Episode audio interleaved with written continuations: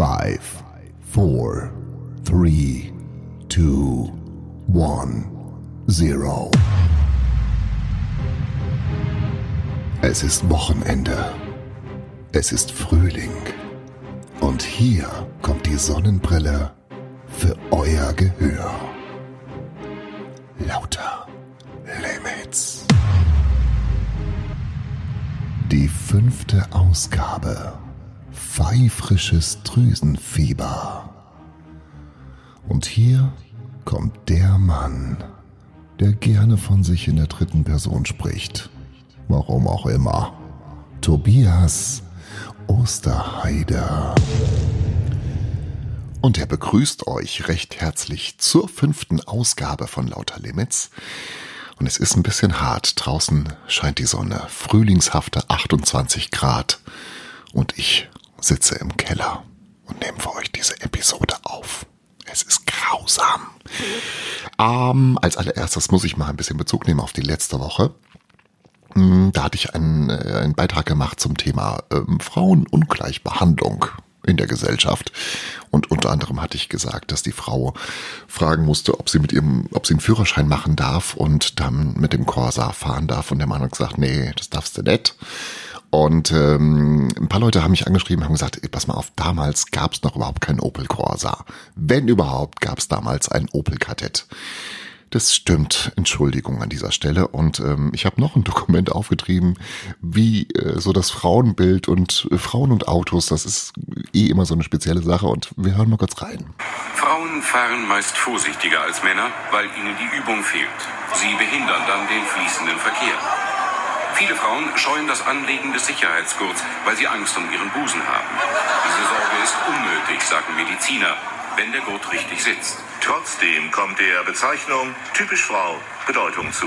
Denn es gibt Fahrmanöver, mit denen sie schlechter zurechtkommt als er. Ja, zum Beispiel auf der Autobahn fahren. Gut, aber das wisst ihr selber. uh, letzte Woche habe ich mich so angeschleimt an die Frauen und jetzt mache ich alles wieder kaputt mit einem Du Satz. sollst auch mal deinen Verstand benutzen. genau. Oh, ups. Ähm, okay. Es bringt nichts. Wir kommen zum nächsten Thema. Der Rückblick auf die Woche.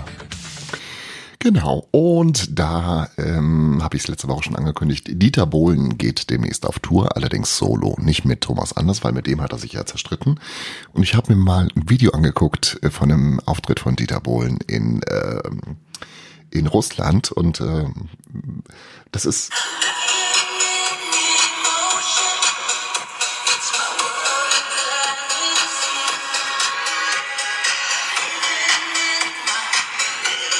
Es ist ein bisschen verstörend. Also erstmal, wie er sich auf der Bühne bewegt, als wäre er frisch von der Waldorfschule gekommen und hätte irgendwelche neurologischen Erkrankungen, man weiß es nicht genau. Und auch das Singen ist so, man weiß nicht genau, ob das jetzt so gut war, ein Playback zu machen.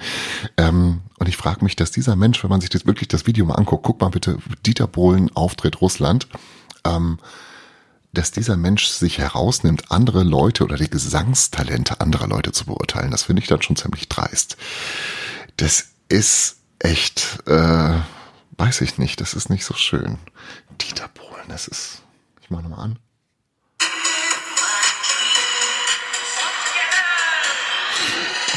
All together. Christoph Grummache spielte aus dem Orgelbüchlein von Johann Sebastian Bach bearbeitete Choräle zum Oktoberfest.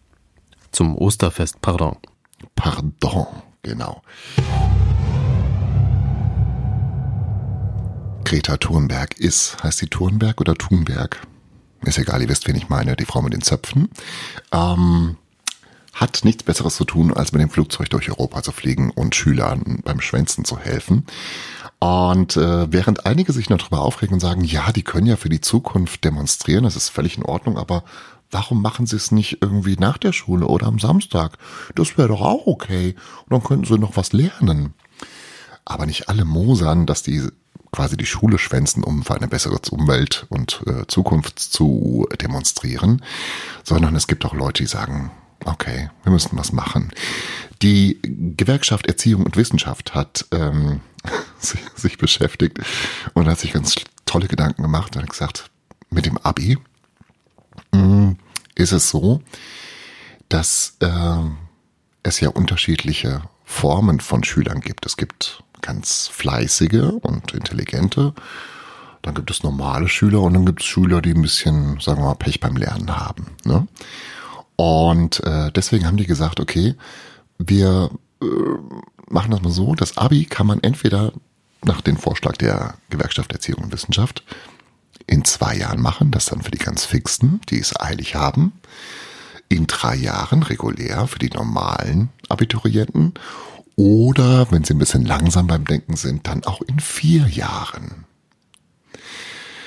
Äh, und ich habe das gelesen und habe gedacht, ich weiß nicht, also was soll dieser Vorschlag? Also ich muss jetzt mal zurück, äh, Throwback in Time. Also zu meiner Schulzeit war es so, dass ungefähr ähm, ein Fünftel der Schüler Abitur gemacht haben oder zumindest haben sie es versucht, so wie ich.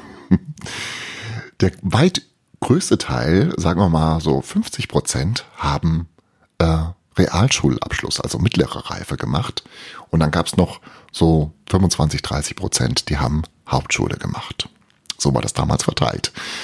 Und nach meinem Dafürhalten ist es momentan so, dass irgendwie fast jedes Kind, und sei es auch noch so dumm, zum Abitur geprügelt wird. Und ich frage mich, was soll das? Was äh, und, und, und dann guckt man sich mal an, was für ein Allgemeinwissen denn die Schüler tatsächlich mal haben. Und dann kommen wir noch ein bisschen ins Grübeln. In welchem Kontinent ist Afrika? Ich weiß es nicht. Ähm, da kann ich keine Angaben geben. Wie viele Bundesländer hat Deutschland? 26. Ja, genau, 26. Ich weiß nicht, ich glaube, es wäre auch gut, wenn nicht mehr so viele Schüler Abitur machen. Vielleicht nur zwei oder drei aus einem Jahrgang. Vielleicht sollte man das Niveau des Abiturs wieder ein bisschen anheben wäre vielleicht keine schlechte Idee. Schöne Grüße an alle Eltern. ähm, dann wird heute Nacht, also in der Nacht von Samstag auf Sonntag, die Uhr umgestellt. Wenn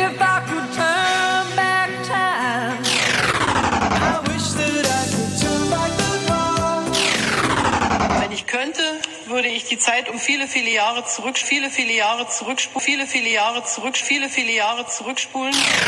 Wer hat an der Uhr gedreht? Ist es wirklich schon so? Die Zeitumstellung.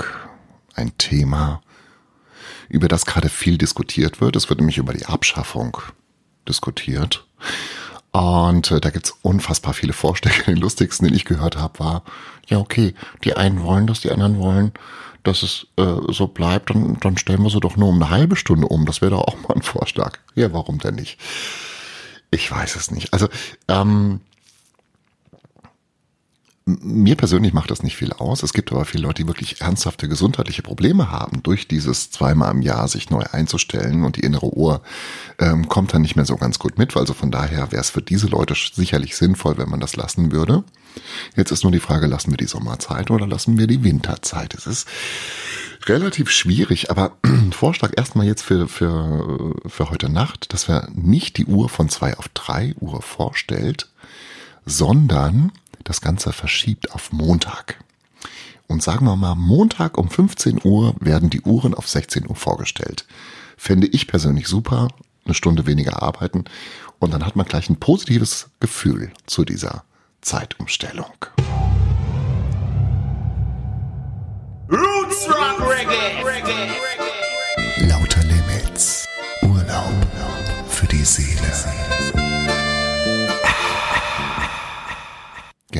damit sind wir schon beim Lauter Limits. Das Thema der Woche.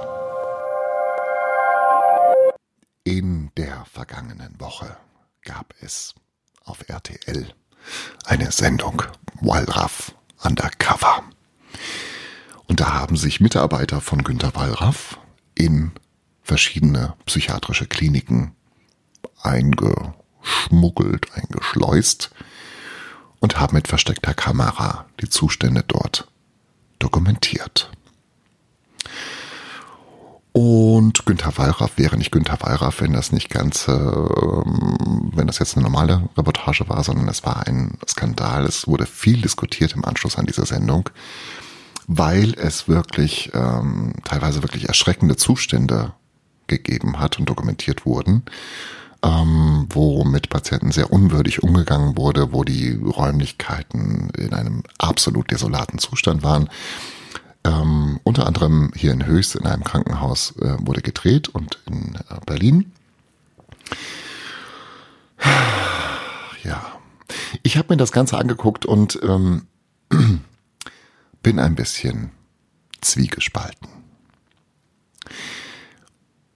Es ist wichtig und richtig, dass man, wenn es irgendwo Missstände gibt, wenn Menschen irgendwo in Psychiatrien unwürdig behandelt werden, wenn ihre Grundrechte verletzt werden, dass das aufgedeckt wird und dass das angeprangert wird und dass das äh, gerichtlich verfolgt wird und abgestellt wird. Das ist absolut in Ordnung. Jetzt ist es so, dass ich persönlich in einem psychiatrischen Krankenhaus arbeite. Und ich kriege jeden Tag mit, wie groß die Schwellenangst ist, sich als Patient, der in einer Situation ist, in der Hilfe braucht, sich freiwillig in psychiatrische Behandlung zu begeben. Denn wenn man sich mal anguckt, welches Bild von der Psychiatrie draußen so herrscht, und man guckt sich Filme an, Unterhaltungsfilme, die das Thema Psychiatrie haben oder Bücher, Krimis, Thriller zum Thema Psychiatrie. Da kommt die Psychiatrie oft nicht gut bei weg, sondern es ist sehr spooky, sehr unheimlich, sehr menschenunwürdig, was da vorgeht. Und ich glaube, wenn ihr mit dem Thema Psychiatrie jetzt nichts zu tun habt und einfach mal das Wort hört, dann habt ihr sofort Bilder im Kopf. Vielleicht von Gummizellen, von Zwangsjacken, von Menschen, die mit ihrem Kopf gegen die Wand hauen, bis der Kopf blutig ist. Solche Bilder hat man auf dem Kopf. Und ähm,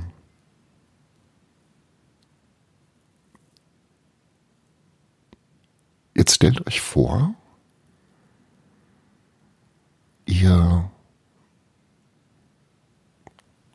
seid in einer psychischen Ausnahmesituation. Ihr habt Antriebsstörungen, ähm, die Stimmung verschlechtert sich, ihr habt negative Gedanken, vielleicht sogar Suizidgedanken. So. Jetzt gibt es die Möglichkeit, ähm, sich vielleicht ambulanten Psychotherapeuten zu holen. Mal gemacht?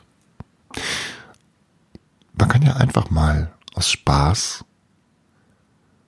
versuchen, irgendeinen Psychotherapeuten aus dem Telefonbuch rauszusuchen oder bei Google anzurufen und mal fragen, wann der nächste Termin frei ist. Wenn man Glück hat, kriegt man innerhalb der nächsten fünf Monate einen Termin. Oftmals haben wir Wartezeiten von einem halben Jahr und länger. Das heißt also, ambulant ist wenig Hilfe zu erwarten, weil es einfach zu wenig Psychotherapeuten gibt. Und in die Psychiatrie, bis man freiwillig in die Psychiatrie kommt, das ist echt für viele Leute sehr schwierig. Und dann erlebe ich immer wieder dasselbe Phänomen, wenn die Leute erstmal eine Woche da waren und sich eingewöhnt haben. Und natürlich ist es, wenn man ins Krankenhaus geht, und da ist die Psychiatrie nicht anders als ein somatisches Krankenhaus, ähm, kein Mensch ist gerne im Krankenhaus. Und man muss sich erstmal an neue Abläufe gewöhnen. Es sind äh, neue Menschen, mit denen man auskommen muss. Man hat ein Zweibettzimmer, äh, muss gucken, kommt man mit seinem Bettnachbarn zurecht oder nicht. Das sind alles schwierige Sachen, äh, wo es nicht so einfach ist, sich daran zu gewöhnen, okay? Und wenn man aber erstmal diese Eingewöhnungsphase hinter sich hat, habe ich von jedem einzelnen Patienten im Nachgang den Satz gehört, hätte ich gewusst, wie hilfreich dieser Aufenthalt hier ist, dann wäre ich schon von einem halben Jahr oder wäre schon vor einem Jahr gekommen. Und nicht erst jetzt, wo quasi ähm, ich gar nicht mehr anders konnte, weil ich das Leben nicht mehr auf die Reihe gekriegt habe.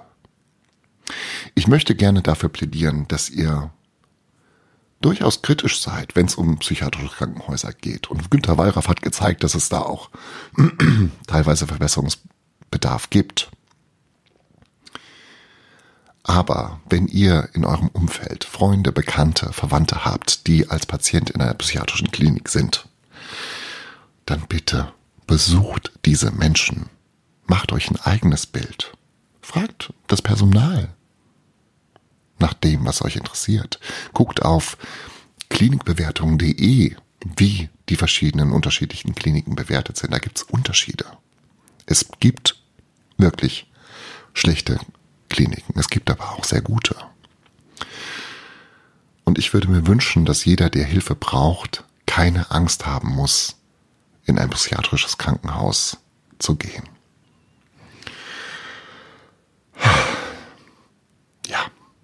Das würde ich mir wünschen. Und für die psychischen Krankenhäuser würde ich mir wünschen, psychischen Krankenhäuser, psychiatrischen Krankenhäuser, würde ich mir wünschen, dass die ein bisschen mehr Öffentlichkeitsarbeit machen, die Tore öffnen, dass Besucher von außerhalb kommen können, können sich informieren über Behandlungsangebote.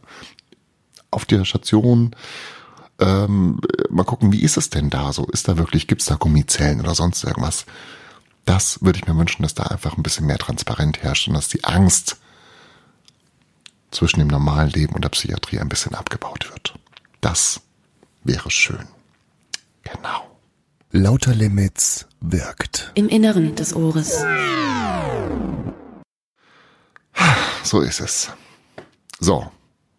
Ernstes Thema. Jetzt aber zu was auch ernst gemeintem.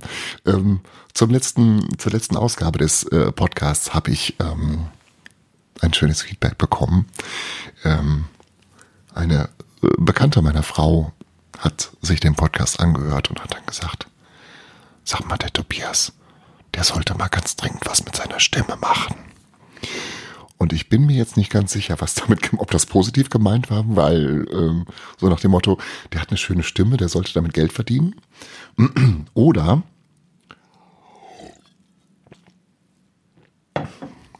so nach dem Motto, wegen seiner Stimme sollte er mal zum Arzt gehen. Ich weiß es nicht. Ich weiß es nicht. Hm. Ich nehme, ich glaube einfach mal, dass es positiv gemeint war. ne? Der sollte mal was mit seiner Stimme Ich bin machen. ganz Ohr. Ja, genau. So, also ich werde versuchen, was an meiner Stimme zu machen. Und ähm, ich habe beim letzten Mal gesagt, dass es diesmal eine XXL-Ausgabe gibt, habe aber vergessen, ähm, dass ich nur ein bestimmtes Minutenkontingent im Monat habe, was ich ausschöpfen kann. Und äh, deswegen ist es keine XXL-Ausgabe, sondern eine ganz normale 20 Minuten lange Ausgabe. Ich hoffe, das ist okay für euch. Ihr könnt damit leben. Und ähm, ja, was gibt's sonst noch zu sagen? Genießt den Sommer. Was erzähle ich denn hier? Das ist der Punkt. Ich bin müde und jetzt versuche ich zu improvisieren und es klappt super. naja, ist nicht schlimm. Genießt ein bisschen den Frühling, geht raus ähm, in die Biergärten, in die Cafés und macht euch ein wunderbares, angenehmes, sonniges, gut gelauntes Wochenende. Okay? Und wenn ihr Lust habt, dann hören wir uns in einer Woche wieder. Dann ist schon April. Und dann kommt die sechste Ausgabe von Lauter Limits. Vielen Dank fürs Zuhören. Wenn es euch gefallen haben sollte, dann würde ich mich freuen, wenn ihr euren Bekannten und Freunden von diesem Podcast erzählt, denn ich kann noch ein bisschen Reichweite gebrauchen. Das wäre ganz schön. Vielen Dank für eure Mitarbeit und jetzt einen schönen Tag. Tschüss. So, jetzt ist hier Feierabend. Jetzt könnt ihr erstmal Aspirin nehmen.